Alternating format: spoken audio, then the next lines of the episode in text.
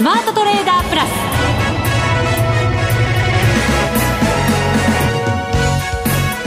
全国のリスナーの皆さんこんにちは。内田まさです。この時間はザ・スマートトレーダープラスをお送りしていきます。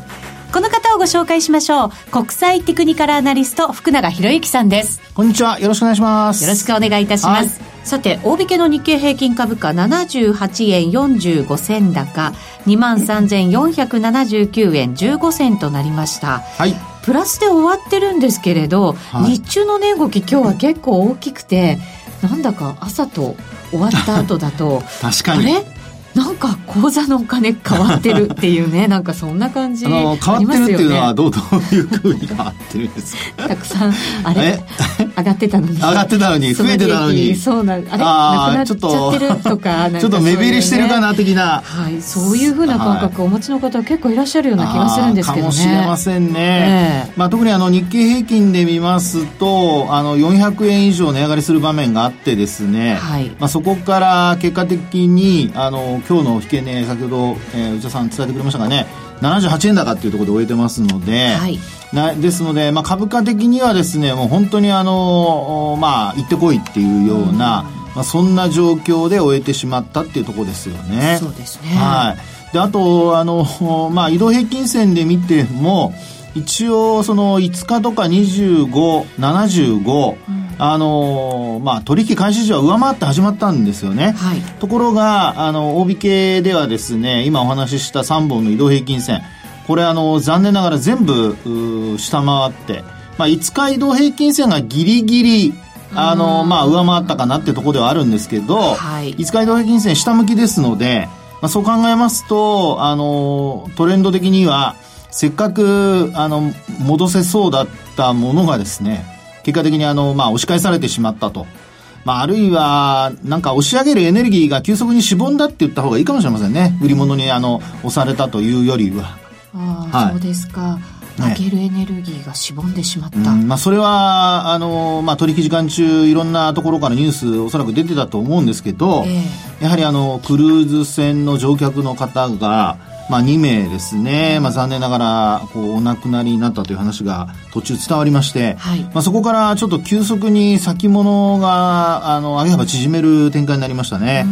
であと5番に入ってから20円ちょっとのプラスまで上げ幅縮める場面あったんですけど、まあ、結果的にはあのまああも若干ですけど持ち直したっていう状況ではあるんですが、はい、あの400円高からするとですねもう全然物足りないそしてなおかつえー、先ほどお話しましたように移動平均線も残念ながら、まあ、5日線は上回って終えているものの下向きだと。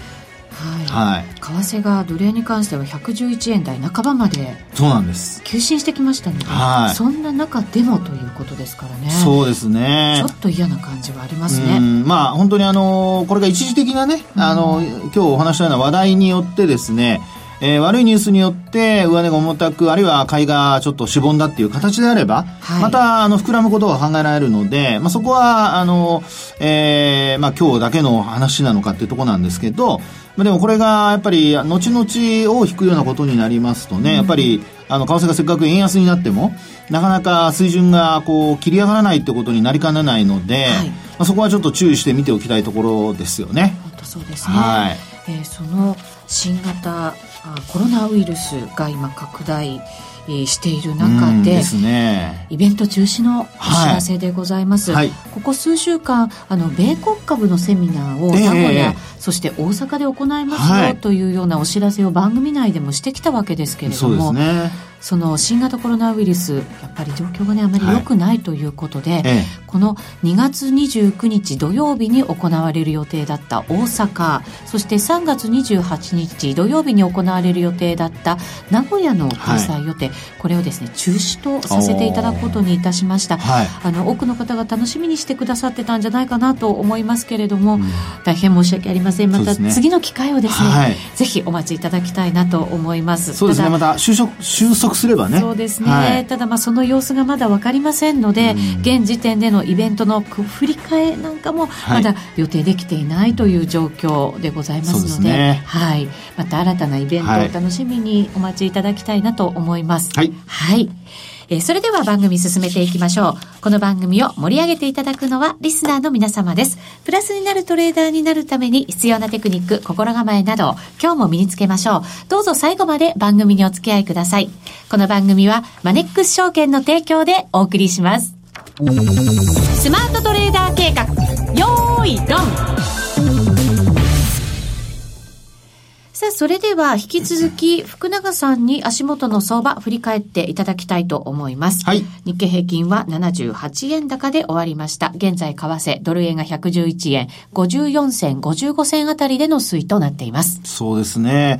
まあ本当にあの、昨日の、まあ、夜からですね、ドル円がちょっと急進する形になりました。はい。で、あの、まあ、アメリカの経済指標が、あの、まあ、今週出たもので、もちろんあの悪いものもあるんですけど、まあ、比較的昨日出た経済指標も予想をちょっと上回るような形になりまして、で、えー、結果的にこう、レンジを抜けた途端、110円の20銭台だったかと思うんですが、はい、まあ、そこを抜けた途端にですね、もう一気にあの円安方向へ、111円方向へもう一本調子で上昇したっていう流れでしたよね。結構長らく抑えられてきたこの水準ですよね。はい、もう2年以上ですかね。ね本当ね。ですから、まあ本当にあの、よく言うテクニカル的にはこう持ち合いが長ければ、持ち合いの期間が長ければ長いほど、あの、その後離れた時にですね、トレンドが出やすいっていうことをよく言うんですが、はい、まあ、まさに今回はですね、あの、これまでほとんど動きがないっていうことでみんなぼやいてたんですけど、もう1日で1円以上の値上がりということに、まあ、ドルがですね、ですので、まあ、こうやって動いている中で、あの、これまでは、例えば110円に乗せて押し返されるっていう状況があったんですけど、はい、これがもうあの、維持したまま終えているっていうところで、なおかつあの、東京市場に、あの、マーケットが移ってもですね、111円台、そしてなおかつ、あの、まあ、昨日の高値近辺での推移ということになりますから、あの、値動き的には、これをですね、あの、今日の水準、今の水準をですね、ニューヨークでも保つようですと、ひょっとしたらまたもう一段、あの、ドル高円安っていうのが、あの、まあ、発生する可能性はありますね。これって、長らくずっとこう形成してきた、三角持ちありましたよね。はい、三角持ちありましたね。これ、抜けたんじゃないんですか？うん。あのー、三角持ち合いは、えっ、ー、と、どの期間で見るかによってやっぱちょっと違うんですよね。まあ、そうですけど。ええ そうですけど。あの、月足で見ると、えまだほら来週終わってないじゃないですか。ああ。ね？終わりでね？そうです。週足も明日が、あの、週末なので、あの、週足、月足ともに、うん、やっぱりあの、持ち合い、長い期間の持ち合いをこう、三角持ち合い抜けるためには、いずれにしてもまずは明日が、あの、第一関門。そして、えー、来週末が第二関門。で、その両方で抜けると、内田さんの話というか期待通り、三角持ち合いの上抜けというのがですね、あの、まあ、可能性としては高まると。で、三角持ち合いの上抜けになった場合、そのまま価格維持できれば、やっぱりあの、そのままトレンド、いわゆるその、為替の市場でよく言うとこの走るっていうね、そういう値動きが期待できるわけですよね。ただ一方で、やっぱり押し返されるっていうことも考えられなくはないので、そうなるとですね、あのまあ、やっぱり、まあ、持ち合いの水準は切り上がってはいるものの、あの、一気に、こう、112円、3円っていうような、まあ、そういう、いわゆるその、円安トレンドっていうのは、あの、出てこないっていうことになるので、あの、本当にあの、まあ、期待したいところではあるんですよね。はい、その横で、あの、もう頬が、あの、ねえ、もう、本当にもう、膨れるというこれ怒ってる膨れてるわけじゃないですよ。まだっていう顔してました。ま、もうちょっと、みたいな、早く行ってほしいみたいなね、プーって感じになってますけども、まあ、あの、そういう方も中にはいらっしゃるかと思うんですが、まあ、焦らず。焦らず。はい。はい、あの、方向をですね、ちゃんと見極めて、で、それで、ええー、まあ、今後のですね、あの、ポジション作りに備えると。なるほど。はい。いうふうにしていただくといいと思います。確実に、確実に。そうですよ。この番組はね。はい。はい。石橋を叩いて渡る方ですからね。叩いてね。叩いて叩いて渡る方ですからね。はい、そうですね。壊さないようにだけしないといけませんけどね。そうです、そうです。叩きすぎてね。叩きすぎてね。はい。はい。ということは、じゃあ、まだ流れは変わったとは言い難い。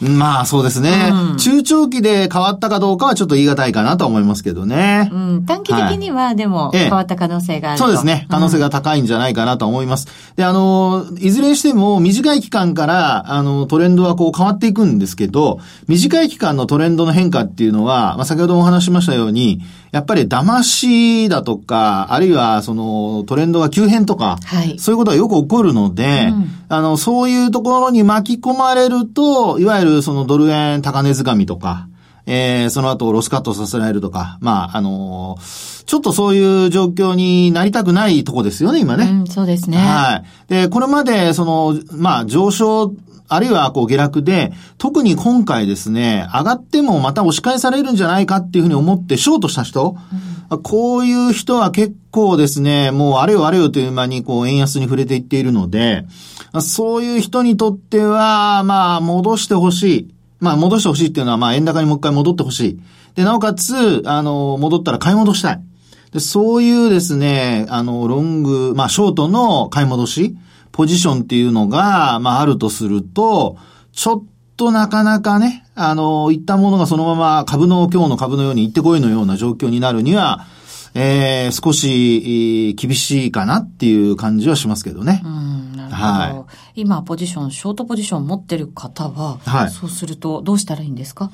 この場合はですね、えー、やっぱりあの、もう、昨日の高値を抜け、抜けたりだとか、あるいは先ほどもお話しましたように、ニューヨークの終値で、やっぱり、あの、高値抜けて水準切り上げるとか、そうなったら、まあ、もう本当覚悟をして、ロスカットするっていうですね、はい、それを考えるしかないですよね。うん、短期的に変わったかもしれない。そうです、そうです、そうです。かもしれないけれど、はい。来た方がいい。そうですね。で、あとは、あの、結局そこで売り乗せなんかすると、まあ、あの、株でもお話しましたけど、あの、空売りしても値幅が取れないですよね。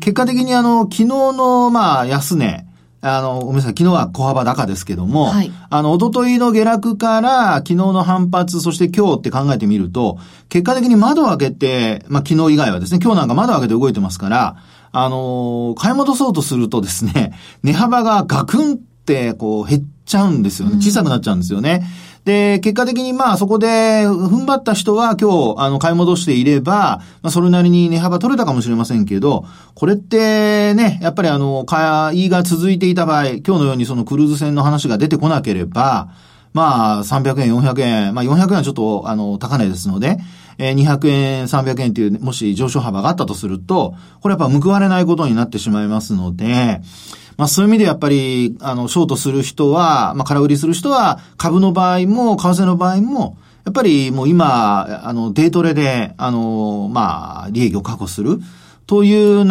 れしかですね、タイミングを誤ると、なんかね、あの、本当に踏まされるという状況になりかねないなってとこじゃないかと思うんですけどね。うん、そうですね。はい。わかりました。さあ、そして株の方ですけれども、日経平均、そしてトピックスの方がさらに、チャート的には、弱い感じがね。うん。いや、本当そうなんですよね。で、あのー、まあ、先ほどからその為替がね、円安になったっていうことで、日経平均の話をしてますけど、今、内田さんの指摘にありましたように、やっぱりトピックスが弱くて、はい。で、なおかつ、今日、あの、日経平均はかろうじて5日移動平均線上だって話をしましたけど、まあでも下向きなんですけどね。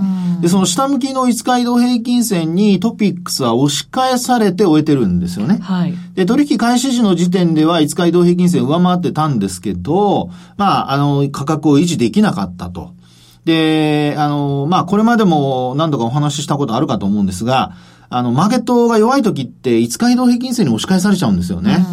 で、強い時は5日移動平均線上を、あの、まあ、維持したり、あるいは抜けて終えたりっていうようなことになるんですが、今日に関してはですね、プラスで終えてはいるものの、ちょっと、えー、この押し返された状況がですね、あまりよろしくないと。そうですね。はい、もちろん陰線ですしね。そうですね。ここ数日間、5日線上にありますけど、はい。なんか一回も触れられることもできなかったみたいな感じじゃないですか。そうですね。ようやくちょっと手出したけど、ああ、ダメだっていう。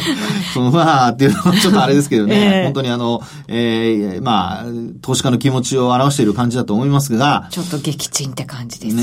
ねでね、これ5日移動平均線、明日の5日移動平均線をちょっと予測してみたいんですけど。うん。これはあの、簡単に皆さんできますので、ちょっとやってみていただくといいんですが、はい。あの、今日含めて5日前の株価があるじゃないですか。はい。で、その株価が、まあ、移動平均なので捨てられるわけですよね。はい。で、明日、まあ、あの、仮にそのまま横ばいで始まったとすると、うん、今日の終値と、それから、その、まあ、明日と含めて言うと6日前の株価。はい。と入れ替わるわけですね。うんで、そうなると、結構高いところから低いところに変わるわけですよ。いやー、これ結構低くなりますね。ね。あのー、今日からの5日前の株価というのは、これ、終値が1700ポイント超えてますからね。はい。ですから、1700ポイントまで回復して初めて、まあ、5日移動平均線が横ばいになるかならないか。まあ、厳密に言うと1702ポイント以上なので、えー、1703ポイントぐらいまで上がらないと、横ばいにはならない。うん、で、そう考えますと、あの、まあ、上昇して始まったとしても、5日線は下向きが続くと。はいで、まあそんな風に考えて、あのトレード、例えばデイトレードってさっき話をしましたが、組み立てますと、まあやっぱり、あの、戻りをやっぱ売るっていうね、うん、あの、短期的にですよ。あの、空売りして長期の元なんていうことではなく、あの、短期的に戻ったところで上値が重たかったら一旦売る。まあ、そんな、あの、パターンかなっていうところだと思いますけどね。はい。はい。わかりました。ずしんと重くなったところで、スマートトレーダー計画用意。まだ明日わかりませんよ。まだ戻したらわかりませんからね。そうですか。はい。用意ドンでした。日本株投資をお楽しみの皆様。今注目のアメリカへ投資してみませんか？米国株に興味はあるけれど、なんだか難しそうだなと思っている方。実はそうではありません。米国株は1株から購入可能。株価は100米ドル以下のものもあり、1万円程度の投資で、あなたも米国企業の株主になれます。少ない金額から投資でき、始めやすいのが米国株の特徴なんです。多くの企業では、配当は3ヶ月ごとに支払われるので、配当金をもらえる楽しみもあります。日本でもサービス展開するアメリカ企業は多く、日本人にも身近になっていることで、米国株投資を始める方が増えています。マネックス証券の米国株取引手数料は、税抜き0.45%で、最低取引手数料は無料。買い付け時の為替手数料も2020年3月末日まで無料です。なお、買い付け時の為替手数料については4月に見直しする予定です。マネックス証券の米国株は特定口座にも対応しており、3500銘柄以上の取扱銘柄をスマートフォンアプリでも取引が可能です。さらに、マネックス証券では、税抜きの取引手数料を最大3万円までキャッシュバックする、米国株取引デビュー応援を実施中。マネックス証券なら、取引手数料実質0円で米国株投資を始められます。米国株なら、マネックス証券。今すぐ、マネックス証券、米国株で検索。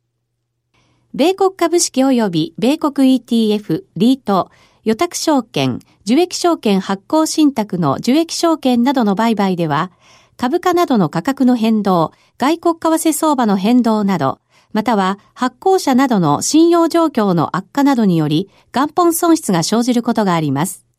お取引の際は必ず契約締結前交付書面などを十分にお読みください。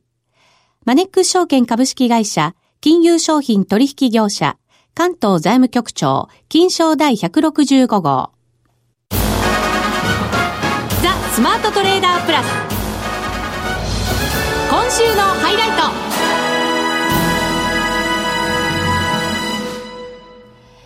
あ、それではここからはゲストに加わっていただきたいと思います。ご紹介します。トリオアセットマネジメント株式会社代表の奥村久志さんです。よろしくお願いします。よろしくお願いします。お願いします。番組初登場ということでございます。はい、あの、投資家だというふうに私伺ってたんですけれど。投資家、はい。いやいや、すごい経験をお持ち。いやいやいやいやいや。なんですね。体が乾燥肌で痒くなってます。何をおっしゃってるんですか？教えて教えて。証券会社で、まあ証券会社っていうのはね、はい、福永さんも出身でいらっしゃるわけですけれど。まあ、証券会社にいる人はたくさんいますけどね。そうですね。はい、その中でですね、ええ、クオンツ。お聞きますよね、これね。聞きます、聞きます。はい。あと自己売買。はい。IT など、様々を担当されて、中でも、シャープ先生って聞いたことあります？シャープってあの、シャープリートナーのシャープですか？ねえ。はい。シャープ先生と一緒に研究をされてたんですか？はい、そうですね。投資モデルの共同開発を3年くらいやってました。すごい人来ちゃったって感じしませんか？来ちゃったって。このスマトリに来ちゃいましたよ。来ちゃいました。はい。え、どんな研究されてたんですか？とあの当時ね、えアセットアロケーションというモデルがあるんですよね。はい、あの、簡単に言うと、何に何パーセントの投資をすると、うん、その国の人にとってベストか。はい。えっ、と、例えばアメリカ人であれば8割は株であるとか、日本人であれば8割が債券であるとか、うん、その国によって国民性があるじゃないですか。はい、えー、その国民性に応じて、えー、その人のあの投資の成功というのを分析するための基本的な数値の礎をまず最初データベースで作るんですね。えー、でそれを使って、えー、あなたはどのくらいのリスク成功があるから、どのくらいのリスク取るのであれば、同じリスクだったらこちらの商品の方がいいですよというようなアドバイスをする、あの、基本的なモデルになるもので、シャープ先生はそれを使って、生生命保険とか、年金基金とか、そういうところにコンサルをしていらっしゃいましたね。はい、なるほど。ずっとだからノーベル賞を取られる前から。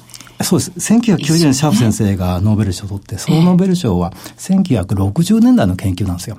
あの、ベータとか、うん、ウォールストリートジャーナル買うと必ず株式の欄にベータとか出るんですけども、えー、それを考案した最初の人ですね。それの功績でノーベル賞を取ったんですけども、えー、あの、グローバルアセットアロケーションのノウハウで、シャープ先生、その後に、あの、会社を作って、うん、大変に大きいお金を、こう、ゲットできたというふうに聞いてます。はい、なるほど、はい、で、奥村さんご自身は IT 系の会社で金融業界向けの、えー、サービスを担当されていた時代もあったということで、はい、人工知能に関わるところも、はい、あの研究されていたというふうにそうですね。もともと大学院で人工知能を研究して証券会社に入りましたし、えー、えー、その後クオンツ、今でいうフィンテックといった方が分かりやすいのかもしれないんですけども、この中には当然に人工知能入るんですよね。はい、で、人工知能、あの、イスラエルの博士と、あの、モサドの顧問、これまたすごい人なんですけども、が人工知能のアルゴリズムを持っていて、それの利用したセキュリティの技術なんですけども、うん、セキュリティ解析の技術を使った製品を日本の飛行場にも入れたりなんかもしてました。あ、そうなんですね。なかなか楽しかったです。あの、人工知能といえば、投資も今人工知能が入ってきてみたいな話、ねはい、よく聞きますけど、うん、これって、あの、役に立ってるんですか？ズバリ。あのね、あの、正直言って立ってないと思います。あ、そうですか。ないと思います。うん、あの、人工知能というより二つのあの、モデル、おそらく大きく言うとあって、株式の場合。インデックスにトラックするかトラックしないか、どっちかなんだだと思うんですよ。インデックスにトラックするものは人工知能無関係です。これ、あの、オプテマイザーといって、うん、あの、225とかトピックスだと3000銘柄、えー、を数十銘柄で合成する最適化技術なんです。はい。これは昔からあります。で、それは日本、アメリカが得意な領域なんですけども、最近そうではなく、アクティブ運用って言ってね、それを上回るもの、上回るような運用をするために、こちらの方が儲かるだろう、あっちの方が儲かるだろうというようなことを人工知能を使ってピックアップするという技術が本来の人工知能だと思います。これはまだ達成できてない。はあ、そうなんですまだまだ。まだまだ。全然。ですね。あの、ディープラーニングとかもよく聞くようになりましたけれど、ねはい、そうやって人工知能が、こう、賢くなっていけば、うん、今後それは活躍するような世の中になるんですか？とね、その妄想はね、私は甘いと思います。あえて 妄想と申し上げた妄想ですか、これ？妄想です。えっ、ー、と、例えば、あの、人間が今できていないものは、人工知能を使ってディープラーニングで学習することができないんです。なぜかというと、もともとが地位がないから。できてるものはできますよ。例えば、囲碁、はい、将棋、うん、チェス、うんあれ、人間が考えれば考えるほど深く読めるんです。人間ができることは機械得意なんです。しかも、ルールが変わんない。はい。あの、何百年も変わってないでしょ？金融は、その日その日っていう時もありますよね。おそらくあの、囲碁が一番マスがでかいんですけども、まあ、何十かける何十ってあるじゃないですか。はい、チェスが一番少ない。だからチェスが一番最初にできたんですけども、はい、あれはパソコンでも今人より強いと思います。経済ってそうはいかないですよ。いやいかないと思います。去年 ECB の議長さん変わりました。はい、えー、何年か前にトランプ大統領が、えー、大統領になりました、はい、もうこれだけで世界のガラッと変わります。そうですね。相撲だったスポーツが突然野球になってるんですね。それ、ルールも毎日毎日ルールが違う。これ学習する間にもう陳腐化して学習が意味なくなるんです。これは人工知能のディープラーニングという言葉の裏にある実際の世界です。うそう思いますよ。奥村さんがね、すごい人だということがじんわり伝わってきたんではないかと思うんですけれど、ね、その奥村さん、今一体何されてるんですか？今ね、ええ、あの、投資助言もやってますし、あの、ヘッジファンドって言ってわかりますかね。えはい、それの運用のマネージャーやってます。はあ、そのじゃあ、奥村さんのお考えを我々は聞くことができるんでしょうか？もちろん。あ、そうなんですか？何かを通じて。このラジオとか。このラジオ。そう、貴重なラジオになりそうですね。ですね。はい、そうですね。はい、えこれからまあ、あの、段階を踏んでね、いろいろ回数を追うごとに伺っていきたいなと思うわけですけれど。つまり次ある。そうですね。あると思ってます。はい、わかりました。はい。奥村さんが、その、金融に携わる中で、まあ、トレードをする中で、一番大事だと思ってることを、今日、なんかその肝をちらっと教えていただきたいなと思うんですけど。一番大事なのはね、はい、あのー、まず、精神とか体がなんていうんだろう、健康であること。これまず、それ以前の問題ですよね。トレードする以前の問題。はい。これがないとトレードできない。その次重要なのは私は基本だと思います。基本っていうと、えっ、と、チャートの基本とか、そういうことですか、うん、です。あの、基本という考えが、これ私はこの投資っていうのはサイエンスだと思っているので、サイエンスであるからには、サイエンスの基本ってあるじゃないですか。はい。例えば、算数というのは、あの、知らないとダメでしょうし、サイエンスである限りそのサイエンスの礎、ニュートン力学とか、うん、そういう簡単な原理原則であるはずなんです。これを知らないとおそらく何やっても負けると思います。はあ、それは個人レベルで考えて難しいことなんですか、それとも簡単なことなんですか？簡単です。簡単それが基本なので、ええ、簡単だと思います。まあ、気づいてないだけですよ。おそらく。ついてない？あの、知ってるんだけど、ええ、投資と結びつけてないとか。そういうことなんですか？そういう部分ってのはあるんじゃないですか？暗黙、暗に気づいてないってこと多いと思うんですけど、私、え、例えば、例えば、金利というのは、はい、あの、FX が一番重要な要素だと思うんです。うんはい、これを知らないでトレードしてもどうせ負けますよ。と思います。でも逆に言えば、その基本のところをしっかりと押さえておけば、難しいことを考えなくても、トレードで勝つことはできる。少なくとも勝ちやすくなると思います。勝ちやすくなる。はい、ああ、なるほど。基本にじゃあ今こそ立ち返って、しっかりと勉強していくべき。基本が何かを知らないともいけないと思いますけどね。